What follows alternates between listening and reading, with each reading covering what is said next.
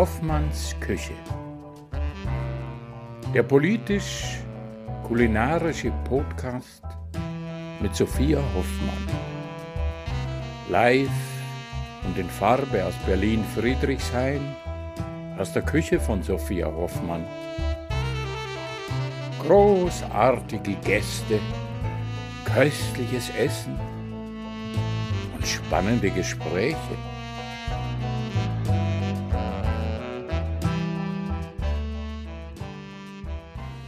Die heutige Folge wird von Conflict Food unterstützt. Vielleicht habt ihr schon die letzte Folge meines Podcasts gehört, in der die Gründer Salem und Gernot erzählen, wie sie vor fünf Jahren die Idee für dieses tolle Unternehmen hatten. Wenn nicht, solltet ihr das unbedingt noch nachholen. Das ist nämlich wirklich super spannend. Conflict Food handeln fair und direkt mit landestypischen Spezialitäten aus Konfliktregionen. Was mit einer abenteuerlichen Reise durch Afghanistan begann, hat sich heute zu einem nachhaltigen Marktplatz für Bäuerinnen und Bauern aus Konfliktregionen entwickelt. So kommen zum Beispiel Kaffee, Tee und Ingwer aus Myanmar, Frike, das ist ein grüner, gerösteter Hartweizen aus Palästina und Safran aus Afghanistan auf direktem Weg zu uns auf den Tisch. Dies wiederum bedeutet für die Familien stabile Handelsbeziehungen und somit eine wichtige Lebensgrundlage. Sie können sich selbst versorgen, in der Schulbildung ihre Kinder investieren, ihr Wissen über Anbau und Erntetechniken weitergeben und Traditionen pflegen. Den sogenannten Friedenspäckchen beigefügt ist eine Zeitung mit Good News wie Rezeptkarten zu den Produkten. Denn es ist leider so, dass meistens aus diesen Konfliktregionen ja nur die Bad News kommen und dem wollen die beiden eben entgegenwirken. Zum Jubiläumsjahr, dem fünfjährigen Geburtstag, erweitern Conflict Food das Sortiment und ab, ab sofort gibt es auch Nachfüllpackungen, die zu 100 Prozent aus Papier bestehen und vollständig recycelt werden können.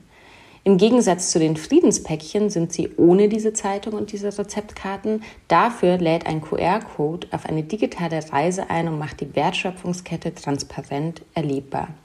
Eine wunderbare, wertschätzende Geschenkidee, wie ich finde, mit großem Mehrwert für die Menschen, die Produkte produzieren und jene, die sie empfangen. Mit dem Rabattcode Sophia15, Sophia groß geschrieben, 15, bekommt ihr zum Firmenjubiläum 15% Rabatt auf eure Bestellung im Conflict Food Online Shop, den ich euch natürlich in den Show Notes verlinken werde. Ich wünsche euch ganz viel Spaß mit der heutigen Folge. Puh, jetzt sind wir schon so mittendrin in diesem Sommer. Und ähm, ich weiß nicht, wie es euch geht. Der Sommer ist ja von ähm, Extremwetter, sage ich mal, geprägt. Heute sitze ich hier in meiner Küche und es schüttet in Strömen. Gestern war es so unfassbar heiß und stickig, dass äh, ja, man es kaum ausgehalten hat. Ich würde sagen, Klimawandel ist for real und wir müssen unbedingt was dagegen tun. Ähm, ich werde in diesem Kontext hier im Podcast keine Wahlempfehlung aussprechen, aber ich möchte euch alle oder an euch alle appellieren, wirklich diesen Herbst wählen zu gehen, eine Klimawahl zu treffen und dafür zu sorgen, dass auch auf politischer Ebene Bewegung stattfindet. Doch zurück zu meiner heutigen Folge. Ich habe die wunderbare Aida Baraneshat bei mir in der Küche. Aida kennen vielleicht einige von euch schon von meiner Online-Lesung, die ich zusammen mit dem Buchladen, mit dem wunderbaren äh, queer-feministischen Buchladen She Said hier in Berlin veranstaltet habe. Ich glaube, das war im Mai. Genau, Aida hat ähm, die Lesung zu Die kleine Hoffmann moderiert. Die kleine Hoffmann gibt es natürlich nach wie vor überall im Buchhandel ähm, zu kaufen. Es geht darin um intuitives Kochen, äh, Umgang mit Lebensmitteln und es ist ein Standardwerk zur veganen Küche. Aber zurück zu meinem Gast. Aida ist eine wunderbare, ganz schlaue, vielseitig interessierte Frau. Sie arbeitet als Journalistin, als Schreiberin, aber eben auch als Moderatorin. Sie wird, äh, sie macht auch einen Podcast und ähm, ihre Schwerpunktthemen sind einerseits eben das Thema äh, Essen und Kulinarik. Also sie arbeitet auch als Restaurantkritikerin hier in Berlin aber sie beschäftigt sich eben auch sehr stark mit äh, feministischen und äh, interkulturellen Themen. Und da gibt es ja wahnsinnig viele Schnittmengen auch zu meinen Themen. Und das ist super spannend. Ich glaube, wir haben uns sogar durch den Feminist Food Club hier in Berlin kennengelernt, der diese Themen ähm, auch aufbereitet und teilt. Ein ganz tolles Netzwerk findet ihr auch online, teile ich euch nochmal in den Show Notes. So, und jetzt genug gequatscht. Ich wünsche euch weiterhin einen stabilen Sommer und ganz viel Spaß mit der heutigen Folge mit der lieben Aida Baranesha. Herzlich willkommen in Hoffmanns Küche. Ich freue mich sehr, dass ihr heute wieder mit dabei seid und ich habe eine wunderbare Gästin.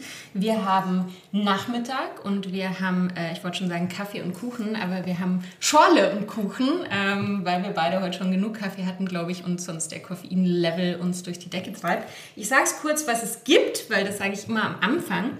Es gibt heute einen sehr leckeren äh, Orangen, Rosmarin, Olivenölkuchen mit äh, veganer Schlagsahne dazu. Und genau, und so ein äh, ja, Ingwer-Kurkuma-Shot, den ich jetzt einfach mit Mineralwasser aufgespritzt habe. Aida, schön, dass du da bist. Vielen Dank, dass ich da sein darf, liebe Sophia. Ich bin ein bisschen aufgeregt. Normalerweise kenne ich das ja nur umgekehrt. Ja, ja, krass. Äh, du hast mir nämlich erzählt, du hast heute auch schon jemanden interviewt. Äh, jetzt drehen wir den Spieß mal um. Und äh, ein paar Leute kennen dich ja vielleicht auch, wenn sie bei meiner Lesung dabei waren zu meinem neuen Buch, Die kleine Hoffmann, weil die hast du ähm, moderiert. Das war auch sagen, wahnsinnig. Was ist Quatsch? Ähm, sorry, ja. sorry, dass ich dir reingeredet habe. Ja, das, hat, das war auch ganz toll. Ich hatte mich wirklich sehr gefreut, dass du mich angefragt hattest als Moderation. Und ähm, ich war danach noch die ganze Zeit wie verzaubert. Ähm, aber ich glaube, das ging allen im Raum so. Wir haben uns einfach so gut verstanden. Das war Total. toll. Total. Und ich, ich habe aber auch wirklich echt auch viel schönes Feedback von, von Leuten bekommen, die, die als ZuschauerInnen da dabei waren. Weil, ne, es waren, ich glaube, am Anfang, und wir hatten ja auch am Anfang noch gar nicht so viele Tickets verkauft, und man hat so ein bisschen gedacht, oh, man ist jetzt schon so überdrüssig von so Online-Events. Aber es ist halt eben doch was anderes, als wenn man so ein Instagram-Live-Video macht und irgendwie so ein bisschen in die Kamera quatscht. Also allein das Setting und irgendwie die, weiß ich nicht, es war so als Gesamt und auch mit Fiamma noch von, von She Said und dem ganzen Team. Also es war einfach irgendwie ein es hat gut getan, glaube ja. ich, allen, allen Seiten. It hit different, würde ich mal sagen. Total. Ich habe danach sogar noch kritisches Feedback bekommen. Ja. Ähm, ich, ich glaube, weil bei sehr vielen Posts wurdest du verlinkt und ich obviously nicht, weil es ist ja dein Buch und so. Ja. Und äh, ich war ja quasi nur the vessel through which ja. you spoke. Also ich habe dich immer verlinkt. Ja, ja, ja das, ist, nee, das ist auch gar keine, ähm, ich finde das auch gar nicht schlimm. Ähm, oh Gott, ich rede mich hier um Kopf und Kragen. es ist mir auch wirklich egal. Ich habe halt nur ein Feedback, das war eher so, da hat die Person auch ähm, uns nicht verlinkt, aber ähm, die Person war traurig, dass das Gespräch nicht aufgezeichnet wurde, weil es anscheinend ah. voll der Talk war ähm, in einem Teil der Food-Szene, den ich, glaube ich, an, entweder an dem Tag oder generell nicht gesehen habe. Hm. Und äh, dass sie sogar gern bezahlt hätte, um sich eine Aufzeichnung anzusehen. Mhm. Und ich glaube, keiner mhm. von uns hat damit gerechnet, dass es für sowas Interesse gäbe. Mhm. Ähm, es ist alles ein Lernprozess. Ich fand es total gut. Ich mhm. meinte auch, dass ich das mitnehme. Und das kann man ja dann in Zukunft auch sich überlegen, weil es ja nur ein Klick, um es dann aufzuzeichnen und Leuten zur Verfügung zu stellen im Nachhinein. Aber so traurig das war, dass die Person dann keinen Zugriff drauf hatte, weil sie in der Gastronomie arbeitet und äh, eben Arbeitszeiten der Gastronomie hm. kennst du hm. ja auch sehr hm. gut. So ein Talk dann vielleicht auch nicht zulassen, auch in der Pandemie nicht, oder im Besuch eines solchen Live-Talks nicht zulassen in der Pandemie. Ähm, hat es mich doch gefreut, dass es halt so ein Interesse da ist, dass Leute sogar bereit sind. Total, total. Also hätte ich jetzt auch nicht drüber nachgedacht, weil man natürlich auch so ein bisschen im Kopf hat, ne, wenn ich jetzt vor Corona ordinäre Lesungen gemacht habe, dann sind die halt auch einfach an dem Ort zu der Zeit und dann ist es vorbei. Aber ähm, gutes Feedback. Aber nein, es geht jetzt um dich. Und vielleicht magst du ähm, kurz, ähm, kurz mal dich vorstellen, die Menschen, die dich nicht kennen, was du alles so machst. Oh je, äh, ich bin Aida Baranejad. Ich bin äh, Journalistin, freie Food- und Popkultur Journalistin, Autorin und ich ähm, arbeite als Restaurantkritikerin für das allerschönste Stadtmagazin, das Berlin zu bieten hat. Ähm, aber darüber hinaus mache ich noch vieles weitere. Wie gesagt, ich schreibe für andere nationale, regionale und internationale Medien ähm, über das Politische auf dem Teller oder mhm. auf der mhm. Bühne oder auf einer Platte. Und das ist, glaube ich, so, dass meine Spezialität, ähm, ich komme da nicht drum rum oder daraus raus, dass ich immer nach dem Politischen in, in, in Formen kulturellen Ausdrucks suche. Und das mhm. ist für mich eben auch, Essen ist für mich eine Form kulturellen Ausdrucks, Musik ist natürlich eine Form kulturellen Ausdrucks, Literatur etc. Und ich ähm, rede und schreibe darüber. Ähm, manchmal könnt ihr mich auf Radio 1 hören und manchmal in der als Moderatorin auch? Nee, als Gast bei Nein, aber ich meine, aber ich meine auch als Moderatorin bist du ja auch tätig. Stimmt, also, ich arbeite auch als Moderatorin genau. für so lustige Sachen, wie zum Beispiel wunderbare Literaturlesungen. Ähm, und ich ähm, habe aktuell einen Podcast und vielleicht ist es sind bald mehr, aber aktuell ähm, bin ich Moderatorin in einem Podcast vom Thomas Mannhaus. Das ist eine total spannende kulturelle Institution in Los Angeles. Mhm. Ähm, die hat der Deut das ist das Haus, wo Thomas Mann im Exil gelebt hat mhm. und das hat der deutsche Staat vor ein paar Jahren gekauft, mhm. um es okay. ähm, zu retten. Da ist natürlich jetzt die Frage, also eigentlich wollte ich erst über, über die, die kulinarische äh, äh Sozialisation mit dir reden, aber natürlich, wie kommst du denn dazu? Das, dort die Moderatorin zu sein, mhm. Mm, Glück und wir essen gerade diesen köstlichen Kuchen. Das, ähm, Glück und äh, ich kenne jemanden, der da arbeitet und ähm, ich glaube, sie haben ModeratorInnen gesucht, deutsche Stimmen, weil es englischsprachig und es ist eine Kooperation mit Amerikanern, im amerikanischen Magazin. Und ähm, ja, ich wurde dazu angesprochen und habe mich sehr gefreut, äh, meinen Hut ins Rennen zu werfen und es hat geklappt. Und was ist da der Themenschwerpunkt? Ähm, es geht um Demokratie mhm. und der läuft auch schon eine Weile und heute Abend, deswegen kann ich leider nicht bis in die Puppen mit dir abhängen, mhm. mache ich noch zwei Interviews für diesen Podcast. Ähm, das ist immer ganz interessant, weil wir teilweise, ich glaube, heute Abend beim zweiten sind wir über drei Kontinente verteilt, mhm. die Leute, die wow. das Gespräch führen. Das ist echt, das ist für mich so das, das geilste Phänomen auch einfach am Internet, oder? Dass man ja. so mit Menschen, also ich habe ja letzte Woche so einen Kaffeetalk gemacht, da war eine, eine Frau von dem Unternehmen aus Kigali, aus Ruanda dabei und dann kannst du dich einfach so unterhalten und bist irgendwie, ja, auf einmal so nah. Ich fand es auch in meiner Erinnerung so spannend. Ähm, meine Eltern haben einige technologische Innovationen viel schneller umarmt als ich. Mhm. Mm, zum Beispiel Skype. Mhm. Bevor Skype, glaube ich, so Massenphänomen war mhm. in Deutschland, haben meine Eltern es schon ewig benutzt, weil das hat ihnen ermöglicht, einfach viel unkomplizierter mit Familie zu sprechen, die auf drei Kontinenten verteilt ist. Mhm. Und was für ein Befreiungsschlag das war. Meine Mutter hat plötzlich statt einmal im Quartal, wenn es hochkam, mit ihrer irgendwie Studienfreundin, einmal die Woche oder öfter gesprochen. Mhm, mh. ähm, das ist was für eine. Wir können uns, glaube ich, als Menschen, die jetzt nicht Kontinente hinter sich gelassen haben, den, das Ausmaß dieser Innovation gar nicht vorstellen. Mhm, total. Beziehungsweise seit ich ausgezogen bin, gibt es halt sowas schon. Ja, so. Und ja, ja. Ähm, muss mir vorstellen, mein Vater ist äh, vor vielen, vielen Jahren nach Deutschland gekommen als Student und hat am Anfang noch Tonbänder aufgenommen und sie der Familie geschickt. Geschickt, ja, Wahnsinn. Dann haben sich alle getroffen, zusammen mhm. das Tonband angehört. Hat er erzählt und eins zurückgeschickt. Alle mhm. zusammen aufgenommen und zurückgeschickt. Und der gleiche Mann, fast forward, in drei Jahrzehnte, FaceTimed halt mit seiner Tochter, die mal in Berlin wohnt und mal in London, mal in Barcelona. Mhm. Was für ein unfassbarer Innovationssprung und bei aller Kritik, die ich habe, einfach weil es mich so persönlich so trifft, weil ich aus einer Familie komme, die irgendwie auf der Welt verteilt ist. Und, und Freundeskreise meiner Eltern, die auf der Welt verteilt sind, was für ein unfassbares Geschenk es dann doch ist. Total, total. Und ich finde, es ist auch eine schöne Überleitung, ähm, ähm, vielleicht ein bisschen was darüber zu erzählen, wo deine Familie überall verteilt ist und was auch so deine kulinarischen Prägungen sind oder mit was für einem Essen du aufgewachsen bist. Ja, äh, meine Eltern kommen beide aus dem Iran.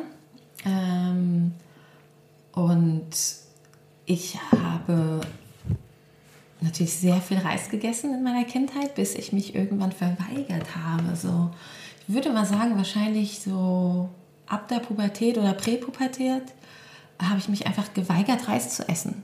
Den schönen, mhm. langgezogenen, luftigen, duftigen Basmati-Reis, ähm, der so meisterhaft gemacht wird. Aber weil du dich davon irgendwie abgrenzen wolltest? Oder war das ich weiß gar nicht. Ich glaube, eine Mischung aus allem. Ich meine, mhm. IranerInnen essen sehr viel Reis. Mhm. Und an manchen Tagen kann es auch Reis dreimal am Tag sein, wenn man Milchreis am Morgen hat. Oder ähm, Reismehlpudding und dann im Winter. Und äh, mittags dann Reis und abends nochmal Reis. Kurze Zwischenfrage, was genau ist denn Reismehlpudding? Also ist es dann so ein bisschen wie Porridge? Oder nee, sagst, also es ist dann Reismehl, ähm, ja. der mit Milch gekocht wird. Ich habe es aber auch schon mal mit Kokosmilch gemacht und es war köstlich. Mhm. Und IranerInnen beziehungsweise meine Familie, vielleicht sind es bei anderen äh, anders, ähm, essen ihn relativ flüssig, mhm. das heißt Firni. Ähm, das gibt es auch in Variationen, leicht, leicht variiert. In Indien, Pakistan, da ist Kia. Ähm, don't hate me if I pronounce it wrong. Aber äh, in, ja, in Afghanistan auch aber das ist dann eher eine Süßspeise oder? oder es ist sehr süß. Okay. Also es wird mit Zucker gekocht, Zucker mhm. und Milch. Mhm. Ähm, wenn ich das koche, mache ich da gerne auch noch Kardamom dran mhm. oder Rose, Rosenwasser und Rosenblüten, mhm. die ich aus dem Iran habe. Und ähm, das soll halt sehr gut für den Hals sein. Es ist halt einfach warm und geht, mhm. geht runter. Mhm. Ähm, und sehr gut sein, wenn man krank ist und hustet. Ähm, ja, bei dem ganzen Zucker und Milch bin ich mir da nicht so sicher. Aber es äh, tut auf jeden Fall sehr gut. Und Reis, also kann man sagen, ist so, war so ein bisschen Überthema äh, in deiner Kindheit dann? Ich weiß nicht, ob es ein Überthema ist, aber es spielt halt in der persischen mhm. Küche eine sehr, sehr große Rolle. Mhm. Ähm, jetzt ist es ja ziemlich angesagt, mhm. äh, dass man persischen Tadik macht und so. Und äh, ich reagiere da manchmal auch so ein bisschen äh, pieksig, mhm. weil es halt das Essen ist, wie ich aufgewachsen bin. Ähm, aber es ist ja eigentlich theoretisch schön, wenn es Leute dann machen, ähm, auch wenn ich manchmal irritiert bin, weil purer Reistadig, also nur crispy Reis. Kannst, kannst kurz für die, die nicht wissen, was das ist, vielleicht sagen, was das ist? Oh so, ja. Tadig, das ist tatsächlich auch ähm, die wörtliche Übersetzung sagt schon sehr viel. Ähm, das ist das, der Boden vom Topf. Mhm.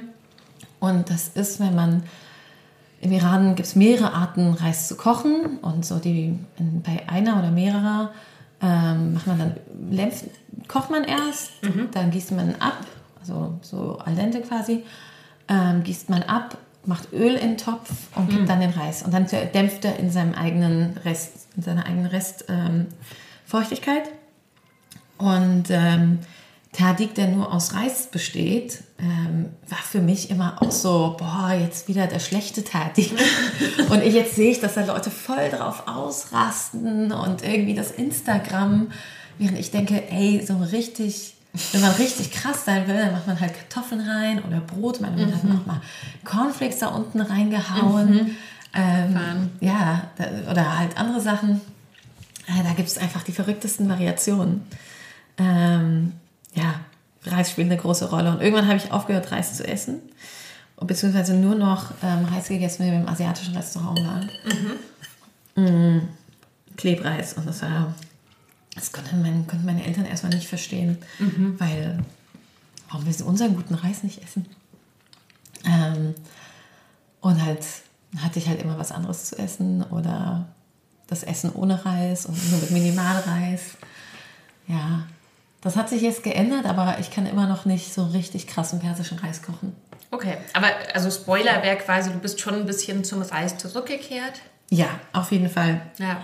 Aber das spielt, spielt in, deiner, in deiner Küche jetzt nicht so eine nee. tragende Rolle. Da spielt für mich was anderes eine tragende Rolle, mhm. das auch sehr wichtig ist in der, in der iranischen Küche, Brot. Mhm. Und ähm, ich könnte wirklich den ganzen, den ganzen Tag morgens bis abends Brot essen. Das macht mich äh, sehr, sehr, sehr glücklich. Mhm. Und was ist das? Ich, ich, muss ja sagen, ich hatte ja schon mal äh, äh mit Doktor und Doktor, hatte ich ja in der Podcast-Folge auch schon mal ähm, zwei Iranerinnen äh, zu Gast und habe natürlich auch mit denen schon ein bisschen so über iranische Gerichte gesprochen. Beim Brot kann ich mich jetzt gar nicht mehr so erinnern. Was, was ist das für ein Brot, was man, was man im Iran mm. isst? Also, es gibt mehrere Formen. Ist nur Essbrot? Ja, ich sag's ja, das ist ganz normal in ähm, Küche. Mehrere Formen von so Fladenbroten. Mhm. Und die, die ich am meisten mag, ist wahrscheinlich Barbari. Und das ist ähm, wie eine, eine Variation von dem türkischen Fladenbrot, was man mhm. auch in Deutschland ja mittlerweile im Supermarkt kriegt. Aber statt rund und fluffig ist die persische Version langgezogen und, und dünner. Mhm. Das mag ich sehr gerne. Es gibt ein Brot namens Sangak, ähm, das man übersetzen kann mit Steinchen oder so. Und das wird halt auf einem im Iran auf dem Bett von Kieseln gebacken. Mhm. Und immer wenn wir äh, im Sommer im Iran waren, habe ich mich total gefreut, wenn da noch Steinchen drin waren mhm. und sie rausgeholt. Mhm. Mittlerweile ist es alles automatisiert und pass passiert nicht mehr. Mhm. Heißt, da muss man eigentlich aufpassen vom Essen, dass man nicht Voll. auf ein Steinchen beißt. Okay. Ähm, ich kaufe mittlerweile relativ selten Fladenbrot, weil ich mh, mm, vor allem Sauerteig, sehr gutes Sauerteigbrot äh, gerne habe und viel davon esse. Aber wenn ich bei meinen Eltern bin, gibt mir meine Mutter sehr oft Brot mit. Die lassen sich das oft backen von einer ähm, afghanisch-deutschen Familie, mhm. die eine Bäckerei hat. Und dieses Brot, das sich meine Eltern auf Bestellung backen lassen, ist für mich so die Zusammenfassung ihrer und meiner Identität. Und zwar, sie lassen sich ähm, traditionelles persisches Brot backen ähm, von ehemaligen afghanischen Geflüchteten mit Vollkornteig, weil mhm. das ist so, ihre Germanness zeigt sich so krass durch ihre krasse Liebe für Vollkornteig aus. Äh, und ja, zeichnet sich dadurch aus. Und es ist so das perfekte Fusion Food für meine Eltern und mich.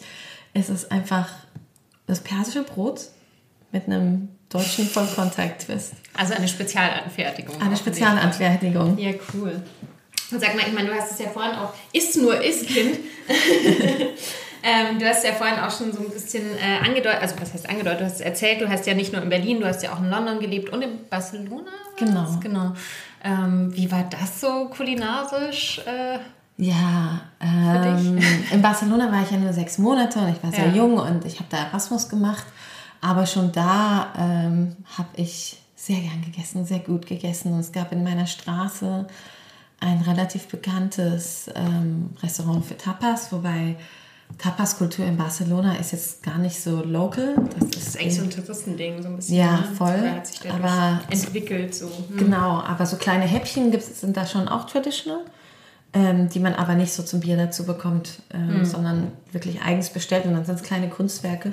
Und einer der bekanntesten, Kimet Ikimet hieß das, mhm. war bei mir auf der Straße und ich bin erst ganz am Ende meines Aufenthalts hin, aber dann quasi nicht mehr raus. ähm, das war, und da auch auf den Markt gehen und so, das war schon toll. Zu dem Zeitpunkt hatte ich schon meinen Foodblog. Mhm. Ähm, ich hatte, glaube ich, im zweiten Jahr meines Studiums oder so in Berlin. Ich komme ja eigentlich aus äh, einem anderen Teil von Deutschland und bin zum Studium vor 13 Jahren nach Berlin gekommen. Mhm. Ähm, und hatte im zweiten Jahr meines Studiums, glaube ich, meinen Blog angefangen, auch auf Idee meiner Mutter hin, weil sie meinte, ja, mach doch einen Foodblog, weil ich angefangen hatte zu kochen oder kochen zu lernen. Äh, und äh, ich bin ein gutes Kind und höre auf meine Mutter und habe das dann gemacht. Ich wollte gerade sagen, aber es zeigt auch, äh, dass deine Mutter ja irgendwie einen Zugang zu, also ne, als mir, als mir vor zehn Jahren Katja Henschel gesagt hat, mach doch einen Foodblog, da wusste meine Mutter, glaube ich, bei Weiben noch nicht, was ein Foodblog ist. Also sie hat, sie wusste das immerhin und ja. ja. Unter IranerInnen, also ich glaube, es hat sich mittlerweile geändert, aber es gab, es war mal ein ein Land mit den meisten Blogs oder so. Oder? Mhm, okay. Ähm, interessanterweise. Mhm. Äh, das ist, glaube ich, ein Thema für sich. Und deswegen war es meiner Mutter ein Begriff. affin irgendwie. Ja. ja. Und das war ich wollte gerade sagen, ja, das sind keine zehn Jahre her. Doch, ist es, war nämlich 2009. Ah ja, siehst du? 2008 bin ja. ich nach Berlin gezogen, ja, 2009 habe ich meinen Blog angefangen. Ja, also so um den Dreh, als es jetzt noch nicht so, so viele davon nee, gab. Nee, und ne? ich habe genau. auch aufgehört, als dann die ersten so Angebote für Kooperationen reinkamen, weil ich einfach nicht sonderlich geschäftssüchtig bin oder so. Ähm, aber sich auch in meinem Leben damals massiv viel geändert hat. Aber in Barcelona habe ich noch gebloggt mhm. und da gibt es ja diesen großen Markt und da, da habe ich halt total genossen, also vielleicht auch meine Liebe zu Märkten da nochmal vertieft.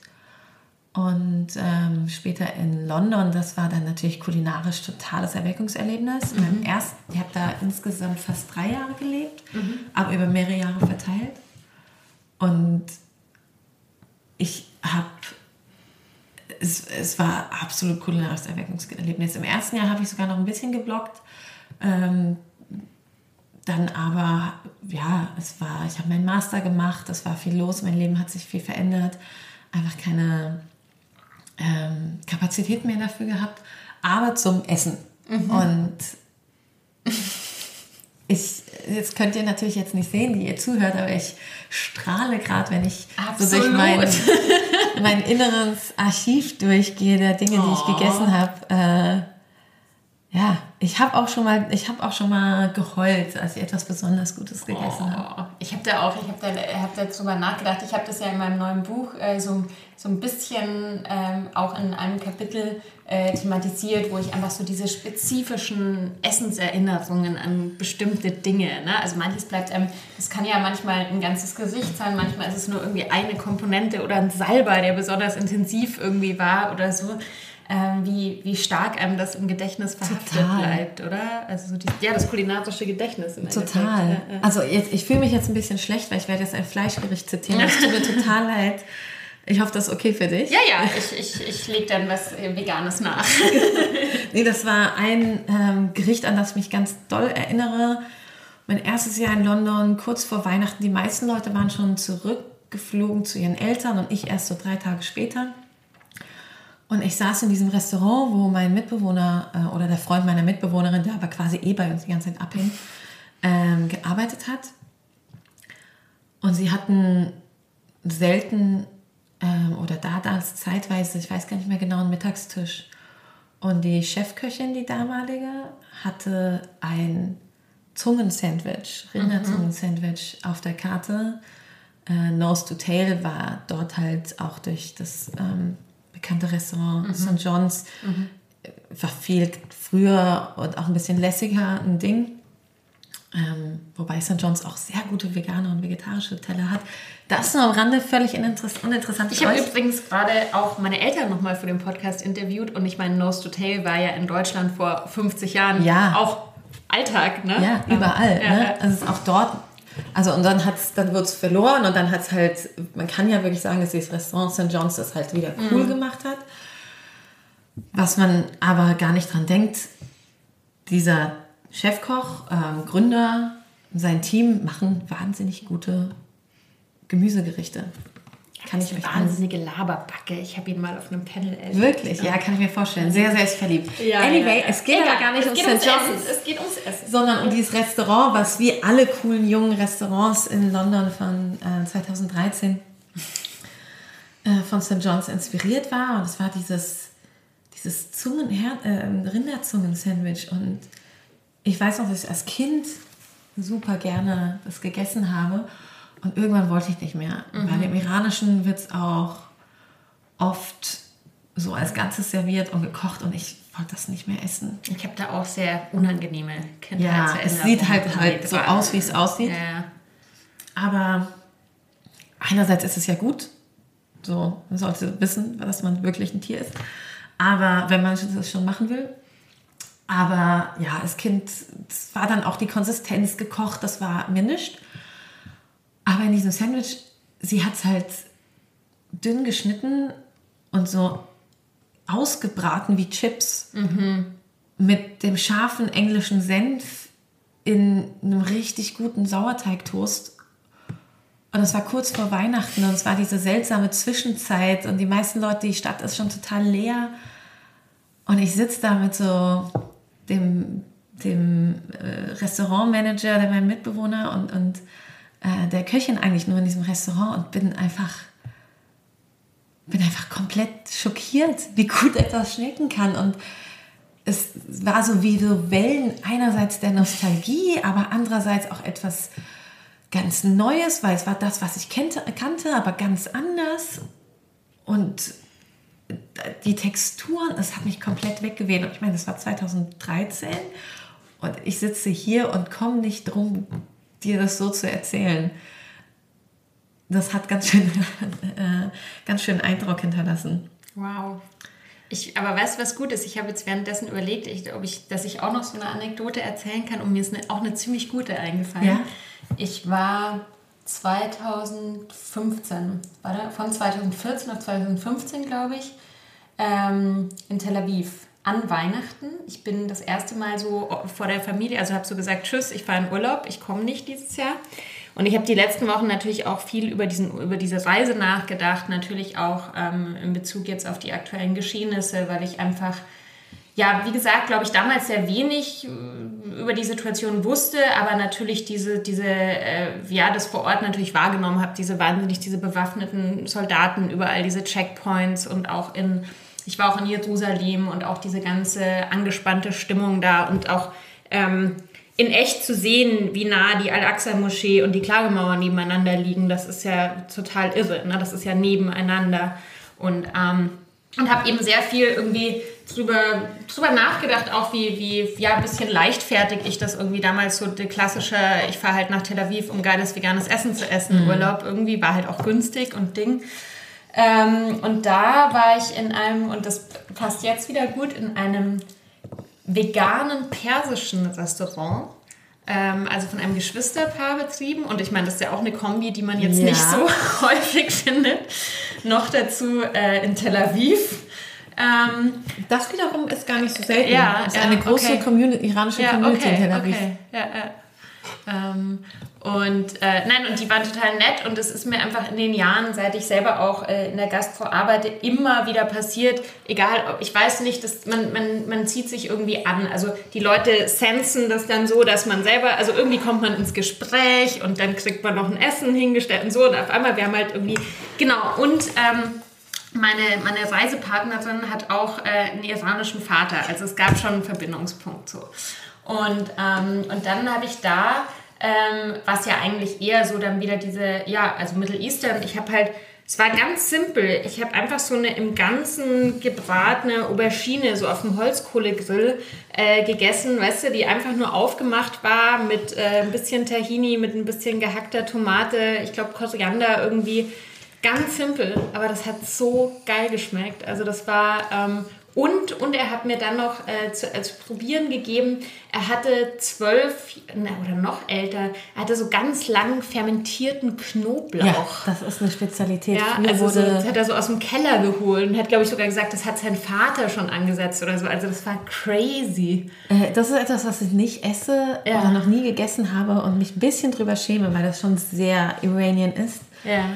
Ähm, früher wurde bei der Geburt eines Kindes dieser Knoblauch teilweise angesetzt. Also man hat das eh die ganze Zeit gemacht, aber man hat Aber genau, richtig alt war das. Genau, Also, und dann ist das halt 15, 20 Jahre und im Zweifelsfall heirat dein Kind halt mit Mitte 20 und dann gibt es diesen Knoblauch.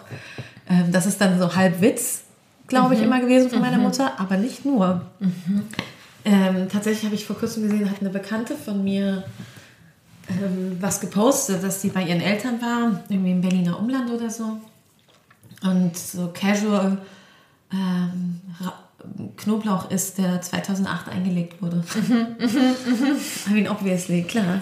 Aber ja, ich meine, Fermente und eingelegtes geht ja. Kann man ja ewig Forever. ja. ja, also das ist mir auch sehr. Und vor allem, das war natürlich auch irgendwie eine wahnsinnige Ehre, dass der mich das probieren hat. Natürlich. Ne? Also das natürlich. war schon was, was ganz Besonderes. Ja. Ja, krass.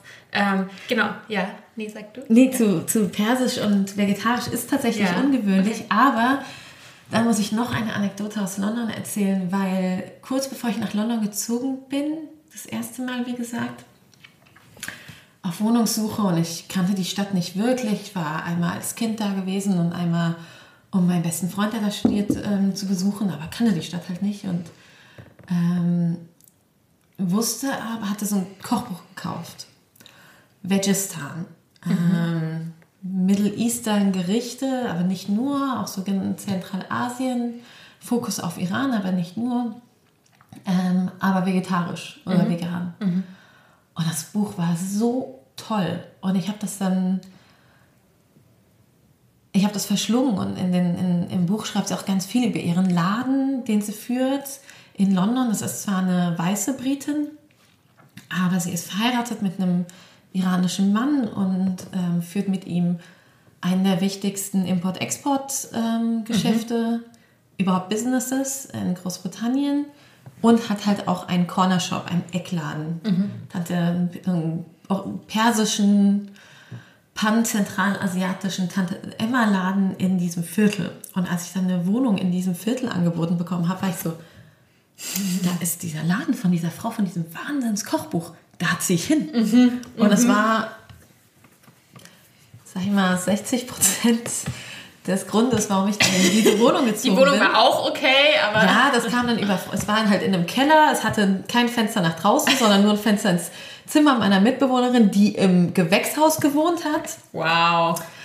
Also, hm, aber, aber es kam halt über ähm, bekannt, gemeinsame Freunde. Und dann dachte ich, okay, 40 Prozent des ausschlaggebenden Grundes war gemeinsame Freunde und in der Nähe der Uni, more or less. Mhm. Und 60 Prozent, dass es halt in der Nähe von diesem Laden war.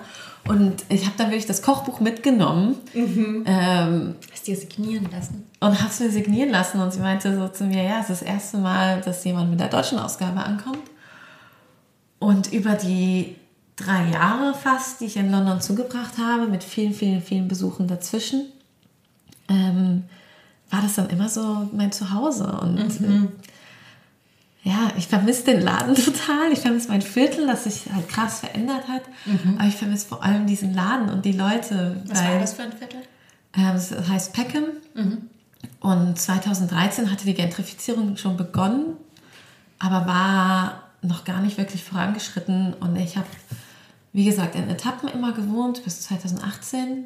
Dann bin ich final for good zurückgekommen nach Berlin.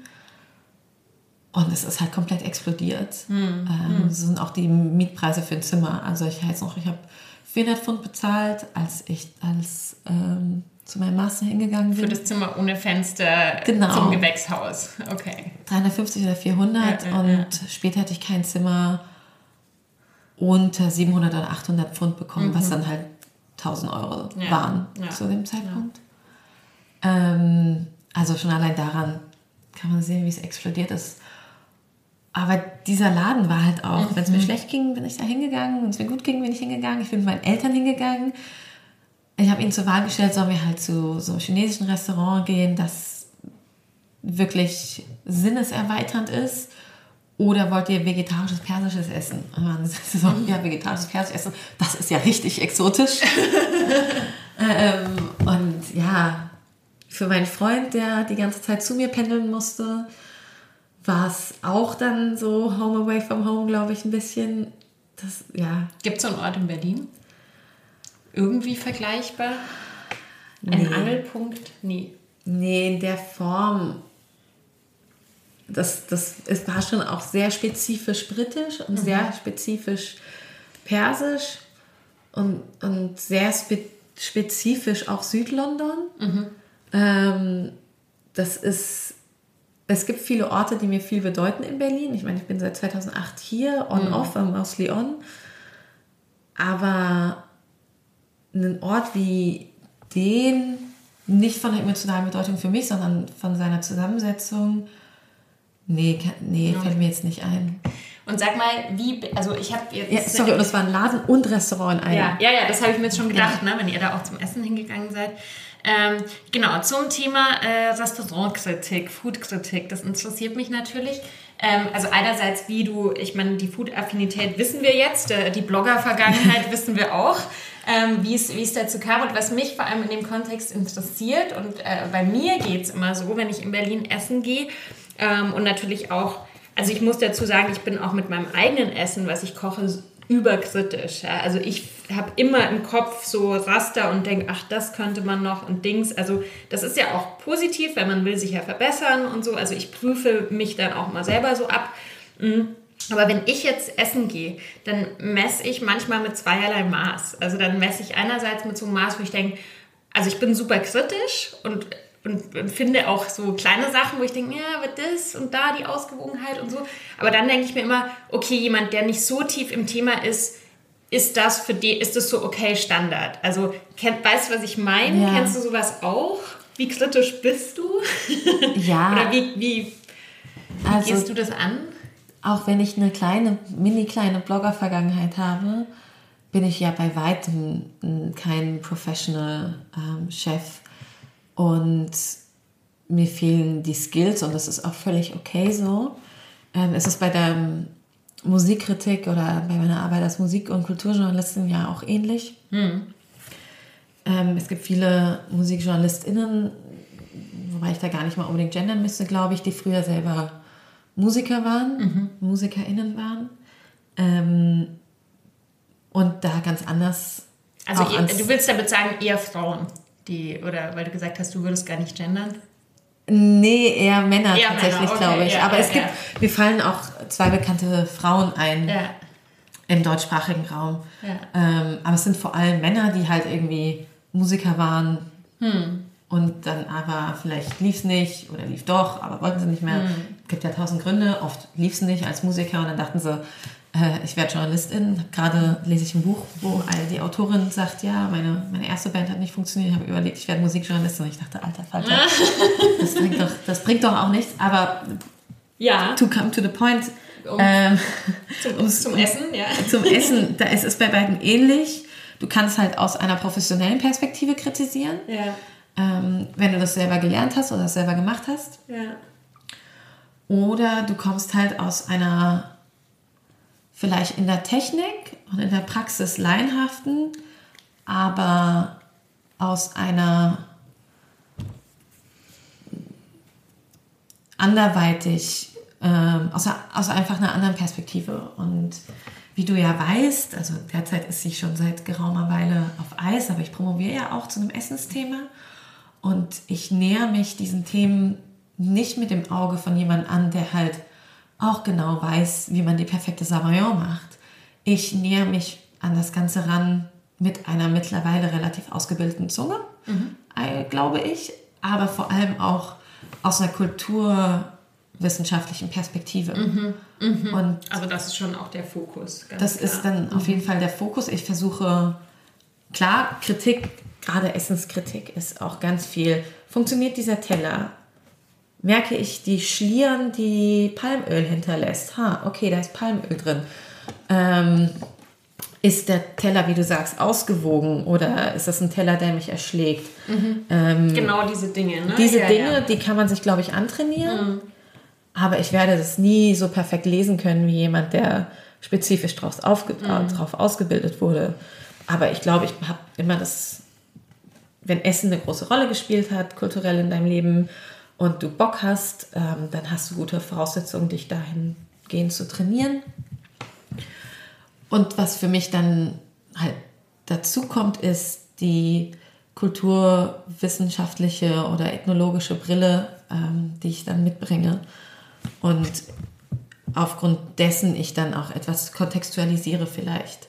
Das kommt aber natürlich bei der klassischen Restaurantkritik dann nachgeordnet ähm, und liefert eher den Kontext oder warum ein Restaurant jetzt das okay ist, trotzdem besprechenswert ist. Ähm, ja, aber mit zweierlei Maß messen, das kommt natürlich auch, weil es sind nicht nur zweierlei Maße, es sind vielleicht auch viele Maße, weil ich sehe das ein Restaurant ja auch nicht oder ein Lokal, Kneipe, ein Café nicht im Vakuum. Das Essen kann perfekt sein, aber es darf unfassbar unfreundlich und Atmosphäre schlimm und dann ist es auch trotz des perfekten Essens keine schöne Atmosphäre. Es gibt Sterne-Restaurants in Berlin, wo es bestimmt keinen einzigen, also die, wo alles perfekt angeordnet ist auf dem Teller. Und ich würde trotzdem nicht sagen, es ist ein Restaurant, das ich empfehlen würde oder über das ich gerne schreiben möchte, weil ich ähm, es von der Erzählung, vom Narrativ, vom, ähm, von der Atmosphäre einfach nicht für interessant oder sogar gut halte.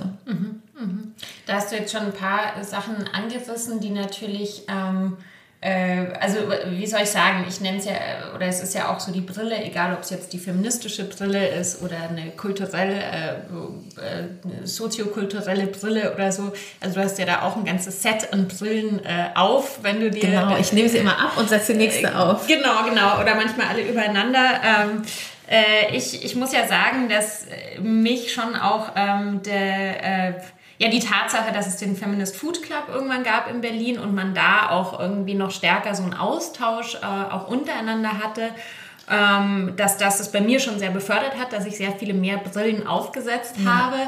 Ähm, und na, also egal, ob es um ähm, und aber weißt du, wir müssen immer davon ausgehen, vielleicht die Leute, die den Podcast hören, die wissen ja, ähm, also ich spreche da ja auch viel auf Instagram drüber oder so, aber so ein paar von diesen Aspekten vielleicht nochmal zu erwähnen, weil vielen Leuten ist das ja noch gar nicht so bewusst wie uns jetzt vielleicht. Also wir haben, ich habe schon mal in Folgen über kulturelle Aneignung gesprochen, auch mit Deng von, von Pandanudel. Ähm, aber auch so die, die Tatsache, dass ähm, dass eben oft äh, äh, Frauen oder, oder nicht weiße Männer, vielleicht besser gesagt, ähm, nicht so präsent sind, auch in, in einem Foodjournalismus, weil das eben sehr stark immer an dieser Sterneküche festgemacht wird.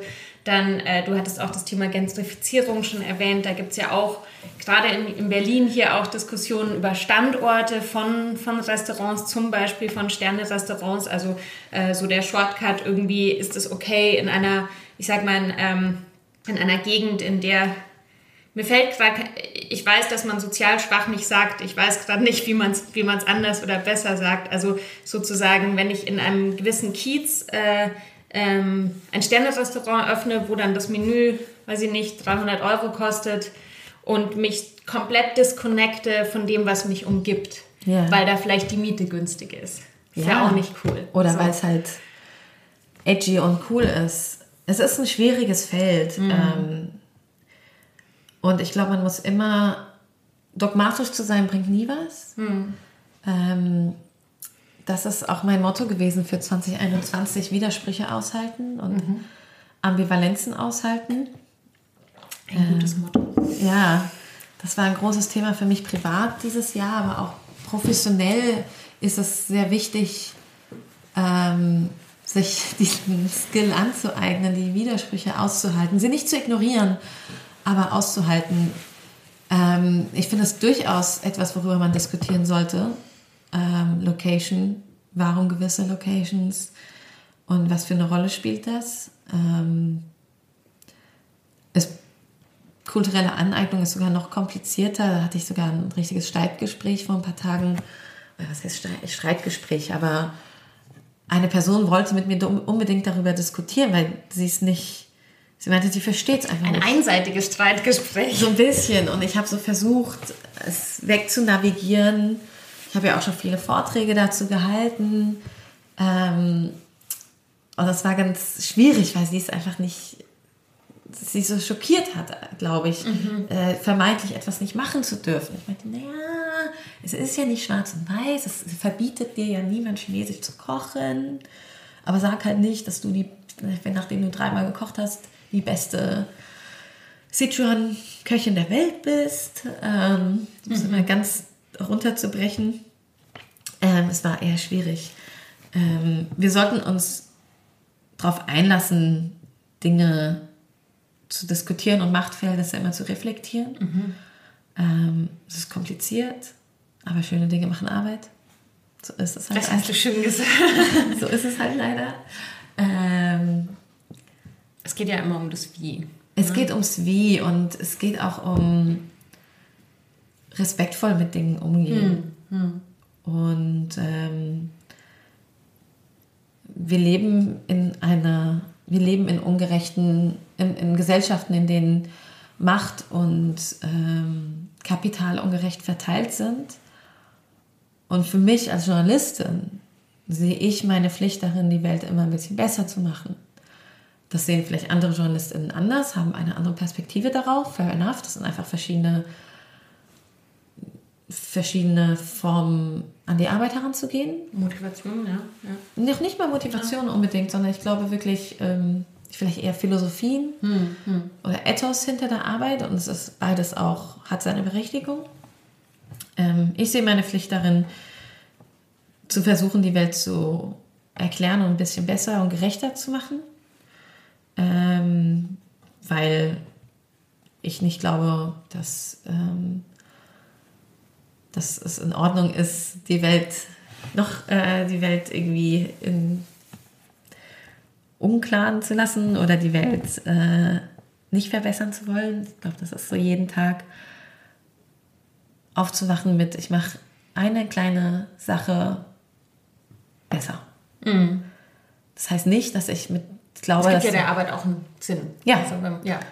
Und das heißt nicht, dass ich daran glaube, dass an meinem Wesen die Welt genesen soll, ganz und gar mhm. nicht, oder dass ich die Weisheit mit Löffeln gefressen ja, habe. Aber ich kann versuchen, Dinge zu erklären. Mhm. Ja. So. Sesamstraßenmäßig. Ähm, für Erwachsene halt. Die Maus. Und darin sehe ich mein, meine Berufung. Und dazu gehört eben auch, Machtverhältnisse zu mhm. ähm, reflektieren. Und da spielen halt eben Fragen wie Fragen der Gentrifizierung eine Rolle, Fragen der kulturellen Aneignung eine Rolle. Ähm, wie weit diskutieren wir das? Wer diskutiert das? Und wem bringt es was, wenn wir da ganz dogmatisch rangehen? Mhm. Mhm. Bringt es uns der Sache was? Ich glaube mhm. nicht. Ich glaube, je dogmatischer wir rangehen, desto mehr verschließen wir uns und ähm, führen Weil den ja, Grund also, der Debatte ad absurdum, wo es geht um Respekt und Pay, Pay Respect and Homage. Ähm, also zeig, wo etwas herkommt und, und sei respektvoll, ähm, wenn wir sagen, Leute dürfen es dann einfach nicht machen. Weil ja, und das muss man ja also im Grundgedanken sagen, auch kulturelle Aneignung ja auch erstmal neutral, also ist schon immer passiert. So. Ja, es ist halt, in, wie die Welt funktioniert. Form, ne? Ne? Also, ja, genau. Also Kulturen äh, tauschen sich aus, vermischen sich, entwickeln sich weiter, aber es ist eben immer die Frage, wie, wie du sagst, wer, wer profitiert davon, wer nicht, wer wird gesehen, wer nicht. Genau, genau. Wer ja. darf etwas tun und wer darf etwas, wer womit er oder sie... Genau. Ähm, oder die Michelin-Sterne. Genau, genau, genau, genau das. Und ja, kulturelle Einneigung oder eher kultureller Austausch ist das, was Menschen zu Menschen macht. Ist das, was uns nach vorne bringt, das, was uns näher auch bringt zueinander. Ähm, aber in dem Moment, wo wir die Kultur des anderen auffressen hm. und völlig in uns aufnehmen und nichts mehr davon übrig lassen und keinen kein Verweis mehr dazu bringen, wo etwas herkommt und nicht dafür einstehen, dass die Person, von der wir etwas gelernt haben, auch profitiert, ähm, dann sollten wir uns fragen, ist das, ist das cool? Und ich würde sagen, nein. Ja, ich muss auch wirklich aus eigener Erfahrung sagen, also ich finde es ja auch so viel bereichernder und positiver, also jetzt auch im Kontext meiner Arbeit und wir haben ja auch bei meiner Lesung darüber gesprochen, also ich habe ja zum Beispiel bei meinem neuen Buch auch eine Doppelseite, wo ich nur Leute aufgeführt habe, von denen ich was gelernt habe. Ja. Äh, ähm, weil ich auch, also auch nicht so tun will, als wäre mir alles irgendwie vom Himmel gefallen. Also das ist ja auch toll, dass man von Menschen lernt und sich austauscht und ähm, ja, bestimmte Komponenten, bestimmte Techniken und ähm, also diese Idee, dass das irgendwie auch eine Schwäche darstellt. Ne? Oder man, ja, wie gesagt, oder es geht ja natürlich dann oft bei Leuten auch um irgendwie um Macht oder um, um eine bestimmte Position, ne? dass so äh, quasi, ja, weiß ich nicht, so diese, natürlich auch diese in der klassischen Gastro, dieses, dieses sich über, über Leichen gehen und irgendwie hochmobben und so. Also, das ist ja auch von rein menschlicher Perspektive ekelhaft, ja. Also, äh, das ist ja dann, also ich glaube, das ist nochmal ein größeres Thema, auch so, was so Paradigmenwechsel anbelangt, ne. Ähm, wie will man überhaupt leben und arbeiten und, und sein und ähm, äh, ja, also ich, für uns jetzt so in der, in der Planung des eigenen Lokals ist natürlich äh, ganz stark ein Thema auch, ähm, also was ich vorhin gesagt habe, dass es so Gastros gibt, die so vollkommen autark in ihrem, in ihrem in ihrer Umgebung oder in ihrem Kiez sind. Also wie kann man das erreichen, zum Beispiel zugänglich zu sein, ähm, auch für wer auch immer, wer halt Lust hat zu kommen. Ja. Und das ist natürlich bei uns auch nicht ganz leicht, weil wir einerseits eine Biozertifizierung machen wollen. Das heißt, einen gewissen Mindestpreis müssen wir natürlich auch verlangen, natürlich auch um uns selbst ja. ordentlich zu bezahlen, um auch soziale Nachhaltigkeit zu haben. Aber natürlich äh, es spielt das in unseren Denkprozessen halt schon eine Rolle, dass man zum Beispiel sagt, okay, vielleicht hat man halt immer ein Gesicht, das unter einem gewissen Wert ist, dass man zum Beispiel, es gibt äh, auch äh, Modelle mit, mit verschiedenen Soli-Preisen, ne? also wie, wie kann man sowas einfach mitdenken, dass man auch möglichst äh, verschiedene Menschen erreicht, äh, die vielleicht auch verschieden viel verdienen und so. Also sowas finde ich schon auch wichtig. Absolut, aber es ist ja auch nicht nur das Kapital. Mhm. Ähm, ich glaube, wir tun Menschen auch Unrecht, wenn wir sagen, an Kapital allein scheitert. Mhm. Ja, ja. Es ist ja auch, fühlst du dich in einem Ort willkommen zu betreten. Ja, ja, ja, ja. Und das ist ja eine Diskussion, die wir an vielen Orten in Berlin auch haben und überall ähm, dass Zugang ist nicht nur eine Frage des finanziellen Kapitals. Das hat so viele Komponenten. Eben, sondern auch natürlich. des kulturellen Kapitals und, und was kennst du und fühlst du dich an einem Ort willkommen. Natürlich Total. ist theoretisch, ähm, weil dann gibt es so, so Argumente, die ich erstmal verstehen kann, woher sie kommen, die aber sehr kurz gedacht sind, wie, na, wenn die Leute irgendwie 2000 Euro im Monat haben, um, ihr, um, um ein dickes Auto zu leasen, hm. warum geben sie das dann nicht aus für irgendwie das tolle Bioessen? So, es ist eine andere Frage. Ich hm. finde ich kann es auch nicht nachvollziehen, hm. weil mir ein Auto nicht wichtig ist. Hm. Ähm, aber es ist mir auch nicht wichtig, weil muss es nicht. Ja. ja so. Ja. Mein, als ich noch Auto gefahren bin, war mein erstes Auto ein Mercedes. Ich muss mir jetzt nicht mehr beweisen, weil ich halt auf einem ganz anderen Kapitallevel irgendwie auch schon aufgewachsen bin und deswegen auch gewisse Zugänge hatte, die ich, ähm, die ich jetzt ignorieren kann. Ja, so. ja. Oder die, die mir jetzt egal sein können. Ähm, und das ist dann fast schon so, ja, den Leuten was also vorwerfen wird, dass sie fürs falsche Geld ausgeben. Ich verstehe, woher es kommt, hm. aber es ist halt wahnsinnig ich kurz auch, gedacht. Es kommt, aber es ist total so, kurz gedacht. Es ist und total und das ist halt ein bisschen hm, man will den Leuten halt was vorschreiben, wenn man weiß, dass etwas besser ist. So, nee, eben nicht.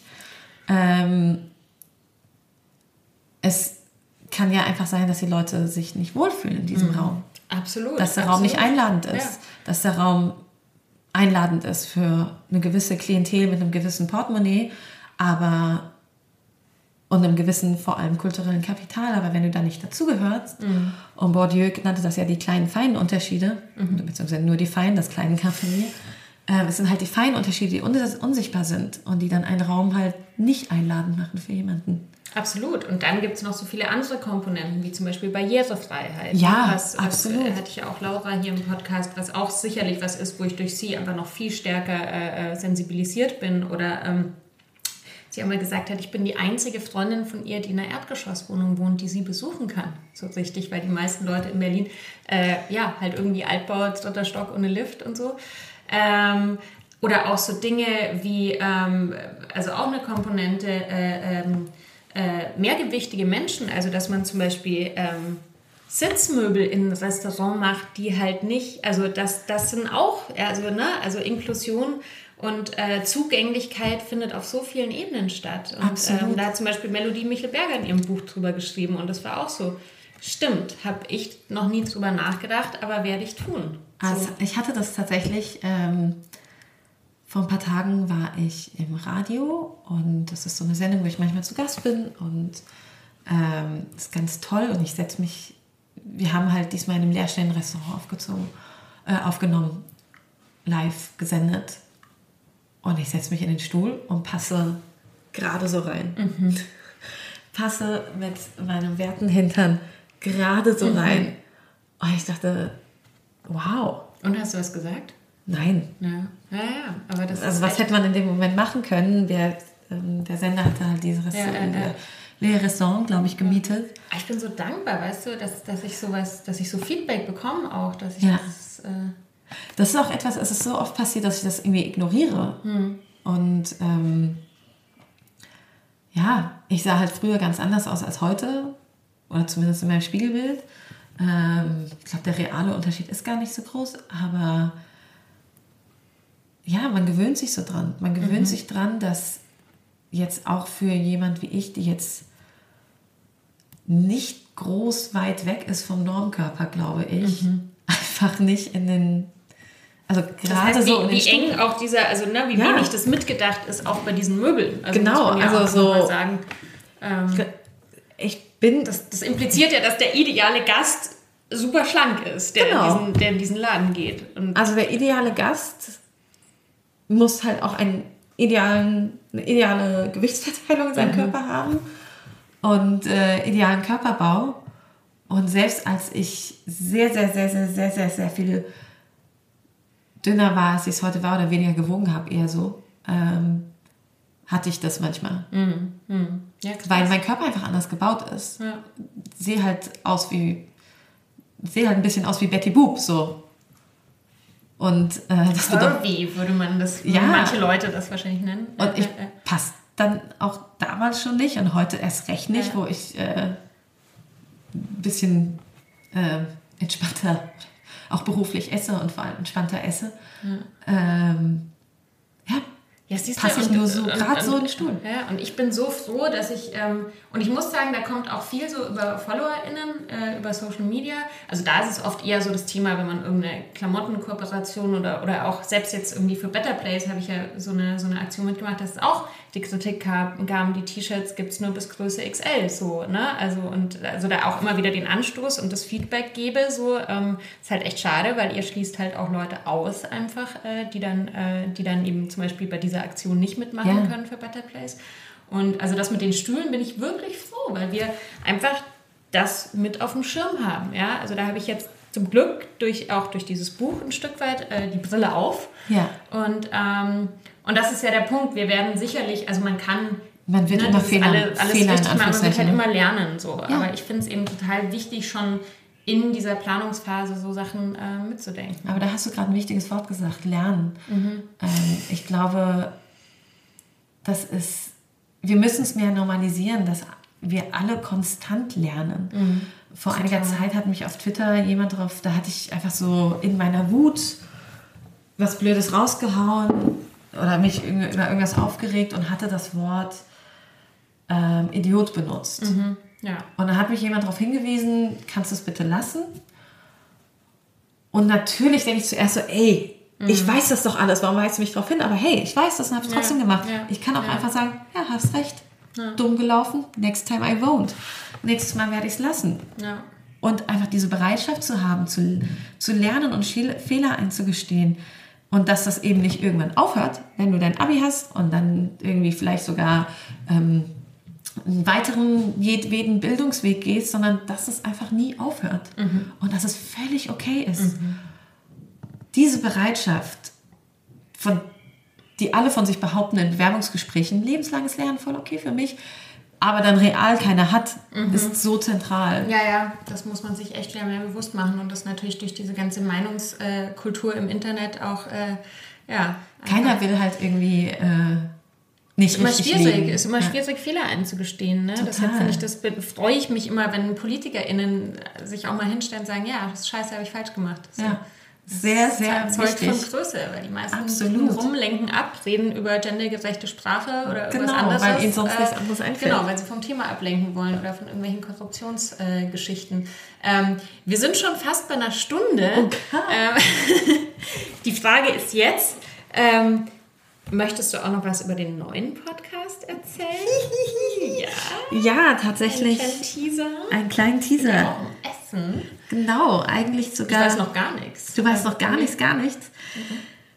Ich habe nach meinem zweiten Aufenthalt in London, damals war ich dann in so einer Clique drin. Was heißt Clique? Ich war mit so Leuten bekannt. Die hatten einen Dinnerclub gegründet. Pasta Club, nee, Spag Club. Und wie Spaghetti.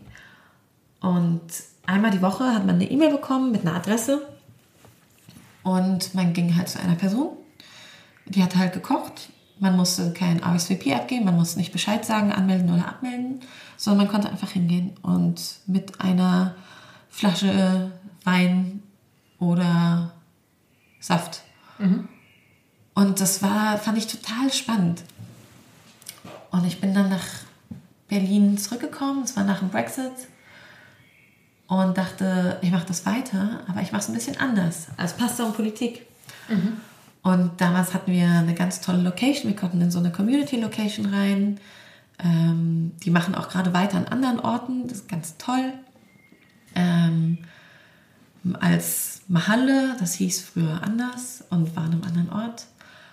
Und ähm, ja, wir konnten da einmal im Monat rein. Und es hat immer mit mir zusammen jemand gekocht. Die haben halt ein Rez- ein Rezept quasi vorher veröffentlicht. Und ähm, ich hatte eine Mailingliste an Leuten. Man musste sich nicht an- oder abmelden, was immer ein bisschen schwierig war. Mal kamen halt drei Leute und mal kamen. Das wäre jetzt auch meine erste Frage gewesen. Als, ist halt das Event, Risiko. Äh, Food-Event-Organisatorin. Okay, das ist Risiko. Charming. Ja. Ähm, ich wollte es halt nur niedrigschwellig wie möglich und halt ein Thema mitbringen. Also die Person, die gekocht hat, hat das Thema vorgegeben oder sogar Gäste mitgebracht. Ähm, beim ersten Mal hatten wir dann noch so Thementische, aber irgendwann hat sich so äh, eingebürgert, dass Leute zum Beispiel den Gründer der Initiative Grundeinkommen eingeladen haben. Und irgendwann hatte ich keine Kapazitäten mehr dafür und war wieder nicht in Berlin und bin zurückgekommen und habe angefangen, meine freie Zeit mit Politik auszufüllen, die ich ja noch nach Feierabend mache und hatte keine Zeit mehr dafür. Und habe schon seit Jahren überlegt, das als in einem anderen Format weiterzumachen. Und dann kam irgendwann Edition F auf mich zu. Ähm, beziehungsweise die wunderbare Lana, die ich schon ganz lang, glaube ich, aus vom Feiern kenne oder so. Äh, und hat mich gefragt, ob ich einen Podcast für Edition F machen will. Und ich wollte. Und Lana meinte, hey, hast du nicht Lust dann auch irgendwie den, deine Pass- und Politik-Idee weiterzumachen? Und ich dachte, funny you would ask, liebe Lana. ich schreibe gerade genauso ein Konzept. Und jetzt machen wir Pasta und Politik quasi als Podcast, nur dass nicht jeder mitessen und diskutieren kann. Doch, diskutieren schon, aber im Nachhinein. Ich habe super spannende GästInnen, ähm, ganz beeindruckende Menschen, vor allem weiblich gelesene, aber nicht nur, ähm, die ihr Lieblingspasta-Rezept mitbringen, weil ganz ehrlich, Pasta? Geht immer und Selbst das mein Kochen Hund liebt Pasta. ja, und es ist also- auch, zumindest für mich, als, als ich Studentin war, habe ich fast jeden Tag Pasta gegessen. Ja. So, das ist halt, was halt immer schnell geht. Und ähm, ja, die Personen bringen ihr Pasta-Rezept mit. Entweder kochen wir remote und jeder isst dann halt vom Rechner oder wir kochen sogar zusammen, wenn es möglich ist ähm, und wir getestet sind und so weiter. Und ähm, reden dann über ihre Arbeit. Ähm, und es hat in allen Fällen irgendwas mit Politik zu tun. Es sind politische AutorInnen, es sind PolitikerInnen, also Politikerinnen, ja. Und ähm, spannende Menschen, mit denen ich ja einen Teller Pasta esse und über Politik rede. Und ich freue mich sehr auf alles, was da kommt. Wir haben acht tolle Folgen jetzt erstmal geplant. Und ähm, ich hoffe natürlich, dass ihr zuhört und es euch gefällt. Ich wollte gerade sagen, ich verlinke es natürlich unbedingt in den Show Notes. Und ich meine, es ist ja auch kein Geheimnis, dass du auch politisch aktiv äh, bist. Man muss nur deinen Namen im Internet eingeben. Das stimmt wohl. Ähm, und du bist bei den Grünen und ich bin ja seit kurzem auch bei den Grünen. Ähm, bisher nur auf dem Papier. Das hat so ein bisschen auch mit meinen zeitlichen Kapazitäten zu tun. Kann aber ich sehr gut. Immerhin auf dem Papier. Und ja, klingt super spannend. Ich habe noch eine ganz kurze äh, Shortcut-Fragen, die ich immer allen Gästen Ja. stelle. Und äh, das fängt an damit, was war dein Lieblingsessen als Kind? Oder ein Lieblingsessen? Oh Gott, jetzt bin ich ganz blank und möchte sagen äh, Hamburger von McDonalds, aber Okay, cool. äh, nein, Tadik mit Kartoffeln. So, Okay, okay. Beides. beides, beides, beides. Hast du jetzt sowas wie ein Lieblingsessen? Ich meine, ich Pasta? Das ist schwer einzugrenzen, ich weiß. Oder eins, das dir einfällt. Ähm, ja, äh, je, jegliche Form von Teigtaschen sind schon großes Lieblingsessen und immer da, wenn ich, wenn ich gerade keine Kraft habe zum Kochen. Sehr gut. Ähm, was für eine Frucht wärst du, wenn du eine Frucht wärst? Wenn, also ich wüsste nicht, welche ich selbst wäre. Aber ich weiß, zu welchen Früchten ich einen wirklich sehr emotionalen Bezug habe. Dann, ja, okay, dann Das sind Maracujas, Mangos und Himbeeren und die drei zusammen sind für mich meine Vorstellung davon, wie das Paradies schmeckt. Also bin ich vielleicht eine Maracuja. I contain multitudes. Nee, ich bin Granatapfel. Fuck, ja, ich bin Granatapfel. ich bin ein Granatapfel. Das habe ich sogar letztens ins Internet geschrieben. Sehr gut, dann gilt's. Ähm, und hast du sowas, hast du sowas wie ein Lebensmotto oder ein Mantra oder sowas? Was ja, du, dieses Jahr Ambivalenzen aushalten. Mhm, voll gut. Ja. Geil, ja, ähm, vielen Dank, dass du da warst. Und äh, super gut. Und ich bin voll gespannt auf deinen Podcast. Und, Vielen Dank. Ähm, ja, freue mich auch mal wieder einfach mit dir zu essen. Vielleicht auch Ja. ohne ein Mikrofon vor der Nase. Ja, ne? das machen sollten wir auch mal machen. wieder. Am besten sogar Pasta. Mir sind sofort so ein paar Sachen durch den Kopf gegangen, wo ich gedacht habe, so, ah, die vegane Pasta, die könnte ich auch mal für Alda machen. Das schmeckt ihr sicher auch. Und, Die, die äh, Rezepte werden, werden auch ich bin sichtbar ja, sein. bin ja auch eine Pasta-Maus und ich mag ja auch super gerne äh, Pasta selber zu machen. Also das ist so, wenn ich die Zeit und die Muße dafür habe, dann ist das Nice. so, so echt eins meiner, mein- meiner Hobbys, Ja. noch so zu, zusätzlich zum Kochen. Ähm, ja, vielen Dank, dass du da warst. Äh, Ich hoffe, ihr hattet auch sehr viel Spaß beim Zuhören. Wir freuen uns natürlich wie immer über äh, ein Abo-Häkchen, über positive Bewertungen und auch über Feedback, Kommentare oder auch eine E-Mail.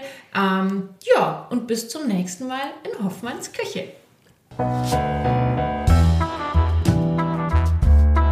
Bis zum nächsten Mal in Hoffmanns Küche. Bleibt gesund und esst was Gescheites.